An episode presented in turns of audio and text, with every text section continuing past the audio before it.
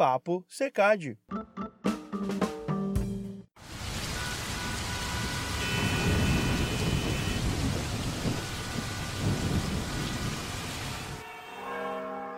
O som do cotidiano é tão comum que muita gente mal o percebe. Há também quem fica incomodado com a poluição sonora e o excesso de barulho. E existe ainda quem vive o silêncio. E vive no silêncio não por opção, mas por força da circunstância, por não ser capaz biologicamente de escutar nem os ruídos do dia a dia, tampouco as vozes de quem tenta estabelecer comunicação via fala. Olá, este é o Papo Secade, podcast da maior plataforma de atualização em saúde do Brasil. Eu sou Alexandra Zanella. E eu, Homero Pivoto Júnior. Conforme o censo 2010, o mais atual realizado pelo Instituto Brasileiro de Geografia e Estatística, o IBGE, existem aproximadamente 10 milhões de brasileiros surdos. É possível que o número seja ainda maior, pois, entre outros fatores, o estudo desconsidera quem não se declara com algum tipo de surdez. Conforme a pesquisa, em torno de 2 milhões e meio de pessoas manifestam a deficiência de forma severa. Nós vamos contar uma história incrível. A Paula Pfeiffer Homero é natural de Santa Maria, na região central do Rio Grande do Sul. E hoje ela mora no Rio de Janeiro. Ela é parte dessa estatística, mas agora está reabilitada. Com 16 anos, a gaúcha, formada em Ciências Sociais pela Universidade Federal de Santa Maria, foi diagnosticada com deficiência auditiva bilateral progressiva neurosensorial de caráter moderadamente severo e irreversível. Em bom português, Alexandra, trata-se de um transtorno auditivo que acarreta com o tempo a perda total da capacidade de ouvir, mas depois de amargar por 30 anos limitações e constrangimentos por não escutar e consequentemente não se comunicar normalmente, a Paula resolveu quebrar a barreira do silêncio. Eu comecei a perder audição quando eu tinha 7 anos de idade, só que isso era nos anos 80, quando não se falava muito sobre esse assunto, quando havia pouquíssimos otorrinos especializados em surdez, não era um assunto assim que entrasse em pauta na época. O que que aconteceu? Eu tive um diagnóstico médico errado e eu convivi com ele até os 16 anos, quando finalmente eu fui descobrir que eu havia passado a minha infância e adolescência inteiras perdendo a minha audição progressivamente sem saber. Quer dizer, eu sabia porque eu me via em vários perrengues todos os dias, mas sem diagnóstico, a gente acha que não tem problema nenhum, né? E com 16 anos eu tava na surdez bilateral de grau moderadamente severo já. E aos 30 anos eu cheguei finalmente na surdez profunda, porque eu não sei se vocês sabem, mas a surdez tem graus, tá? É leve, moderado, severo e profundo. As pessoas costumam achar que surdo é só quem não ouve nada, porém a surdez tem graus. E quando eu cheguei no último grau da deficiência auditiva, o profundo, foi aí que eu fui investigar se eu podia fazer um implante coclear. Que uma coisa que é importante ressaltar também. Não basta querer fazer um implante, é preciso poder. Então a gente passa por uma série de exames, uma avaliação com um otorrino especializado nisso. E assim a gente descobre se pode fazer a cirurgia. No meu caso, eu podia e eu tive indicação para fazer nos dois ouvidos, mas eu tive coragem no início de fazer só em um. E em 2013, em Porto Alegre, eu fiz o meu primeiro implante com o Dr. Luiz Lavinsky. No segundo bloco do nosso podcast, vamos falar mais sobre o implante coclear, a reabilitação usada pela Paula. Por enquanto, a gente segue com a história dela, que nos faz o convite para um exercício empático de tentar imaginar como é não ouvir nada. Eu acho que as pessoas que ouvem têm uma certa dificuldade de entender a dimensão da surdez. E aí eu sempre faço aquele convite: você já imaginou a sua vida sem poder ouvir música, sem poder ouvir e entender um áudio de WhatsApp, sem poder fazer uma ligação telefônica, sem poder ficar sozinho em casa sabendo que você não vai ouvir a porta, você não vai ouvir um interfone, você não vai ouvir um pedido de socorro? Tem várias questões. Eu acho que a deficiência auditiva ela nos tira muita coisa, começando pela conexão com as outras pessoas, porque quando você ouve, de repente você começa a ouvir mal ou não ouve mais nada, é um baque tremendo. Você se vê totalmente tolhido na questão da comunicação e isso afeta a pessoa de formas bem difíceis emocionalmente, socialmente, financeiramente.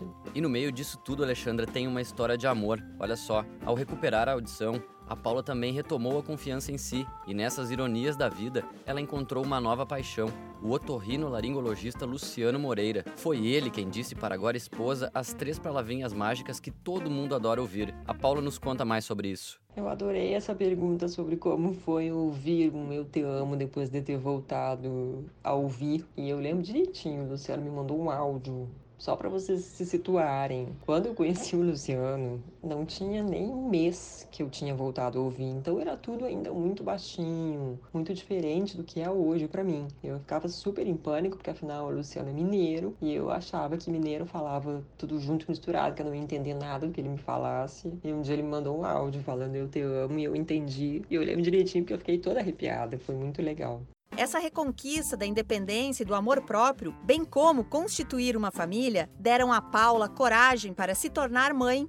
Ela admite que a possibilidade de não escutar aquele choro infantil, do qual pais às vezes reclamam, era algo aterrorizante. Eu demorei para decidir ser mãe, eu só tive coragem de me tornar mãe depois que eu voltei a ouvir com os dois ouvidos, depois de ter feito dois implantes cocleares. E eu sei que existem mães com deficiência auditiva de todos os graus, que às vezes não usam tecnologia nenhuma para ouvir, que são mães maravilhosas e cuidam perfeitamente dos seus filhos, mas eu, Paula, pessoalmente, me sentia muito insegura a respeito da maternidade sem audição. Então eu adiei tudo que eu pude. Quando a vida me deu a chance de voltar a ouvir, eu pensei, opa, acho que chegou a minha vez. E sim, eu tinha medo de não ouvir o meu filho chorar, o meu filho engasgar, o meu filho cair, se machucar. Medos que qualquer mãe tem, mas que eu acho que ficam bem mais fortes quando é uma mãe com deficiência auditiva, porque a gente sabe as limitações que ela nos traz. Então, a Paula é surda e fala? É isso mesmo?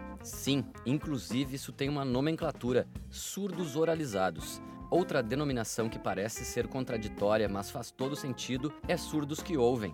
Esse é o nome de um projeto idealizado pela Gaúcha e que foi contemplado pelo Facebook com um patrocínio de um milhão de dólares. A nossa comunidade, grupo no Facebook, ela venceu uma competição global do Facebook e que, na qual foram mais de 6.500 inscritos do mundo inteiro. E nós fomos escolhidos para representar o continente América Latina como residentes. Então, nós tivemos acesso a um fundo de quase um milhão de dólares. E aí a gente criou um projeto e nomeou esse projeto por motivos óbvios, né, de surdos que ouvem. O primeira, a primeira iniciativa desse projeto foi uma grande campanha de vídeos para promover conscientização, na qual nós tivemos 12 personagens surdos que ouvem que contavam as suas histórias. Uma história mais diferente e mais emocionante do que a outra, para as pessoas perceberem que a surdez não escolhe cor, não, não escolhe idade, classe social, raça, nada. Ela pode acontecer com qualquer um a qualquer momento, não importa o quão privilegiado ou não a pessoa seja. Depois nós fizemos a segunda iniciativa, que são os eventos chamados Conexões Sonoras, eventos 100% acessíveis a qualquer pessoa com deficiência auditiva. Então nós temos sempre legendas feitas em tempo real, aro magnético e intérprete de Libras, caso alguém precise também. Esses eventos são muito legais porque a gente faz um talk show comandado pelo Luciano e a gente convida um médico e uma fonoaudióloga do sistema público de saúde da cidade onde a gente fizer o evento para debater um tema. Cada evento tem um tema. A terceira iniciativa do projeto uh, é um curso online para pais de crianças com deficiência auditiva. Por que, que a gente fez isso? Porque a gente percebe que muitas pessoas estão fora dos grandes centros, São Paulo, Rio de Janeiro, Porto Alegre, Brasília, e embora o Brasil tenha centros de saúde auditiva espalhados pelos quatro cantos, muita gente está muito afastada, muito no interior, não tem recursos para se locomover até esses centros, e a gente pensou que seria muito útil e muito bacana criar um curso que orientasse os pais que acabam de receber o seu diagnóstico ou que já têm o diagnóstico há algum tempo sobre como agir, o que fazer, quem procurar, como estimular essa criança. E a última iniciativa do projeto, que já foi encerrada, foram os inovadores surdos que ouvem, identificar novas lideranças ligadas à deficiência auditiva, e nós tivemos uma adesão bacaníssima das pessoas da nossa comunidade, e cinco delas foram escolhidas porque realizaram sem nenhum tipo de ajuda financeira ou logística ou nenhuma ajuda mesmo, fizeram tudo sozinhos, eventos incríveis nas suas cidades, mobilizando muita gente, criando muito impacto impacto real E o projeto chega ao fim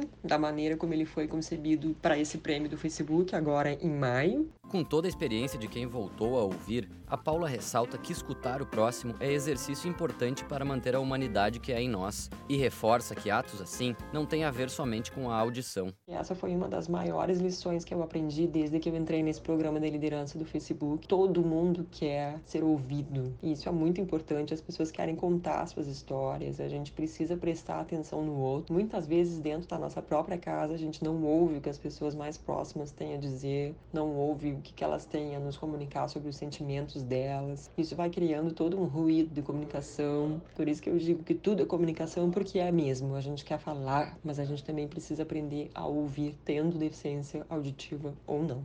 Para fechar, a Paula nos dá algumas dicas de como proceder para evitar diagnósticos errados e de como escolher, caso necessário, um aparelho auditivo. E quais conselhos que eu daria para quem sofre com a deficiência auditiva, procure um otorrino especializado em surdez, porque muitos não são. E a gente, infelizmente, recebe todos os dias mensagens no grupo, eu recebo por todas as redes sociais de pessoas que foram em médicos que não são especializados em surdez e que passaram uma informação que não faz o menor sentido. Por exemplo, a pessoa tem perda moderada ou severa, não precisa usar aparelho, não vai se adaptar com o aparelho, ou implante é uma coisa perigosa, não é para todo mundo. Tendo indicação para aparelhos auditivos, eu diria procure um fonoaudiólogo de confiança, teste várias marcas de aparelho auditivo, não saia comprando o primeiro que aparecer pela frente, não é assim. Para tirar todas as suas dúvidas, nós temos um grupo com quase 15 mil pessoas, fechado, cheio de regras no Facebook. Se você tiver deficiência auditiva, você pode ser membro do grupo, só precisa pedir para entrar e responder as três perguntas que a gente faz lá. E nós temos milhares de pessoas dispostas a te ajudar nesse caminho, que não precisa ser triste, não precisa ser solitário, não precisa ser assustador, pelo contrário. A gente está aqui para ajudar. O grupo que a Paula comenta, Homero, é o Crônicas da Surdez mais Surdos que Ouvem. Basta procurar no Facebook pedir para fazer parte e responder as questões dos administradores. Nossa entrevistada ainda mantém um site bem bacana com histórias e situações envolvendo a surdez. crônicasdasurdez.com. Além disso, a Paula também já publicou livros com o título de Crônicas da Surdez, nos quais escreve sobre como lida com a deficiência e traz depoimentos de outros leitores. Lembre-se, para definir qual o tratamento mais adequado, é necessário procurar profissionais capacitados. Continue ligado neste episódio ouvindo o bloco 2. Lá falamos sobre a surdez, seus tipos e também quais tratamentos estão disponíveis no mercado. Obrigado por nos ouvir até aqui. A locução deste podcast é dos jornalistas Alexandra Zanella e Homero Pivoto Júnior.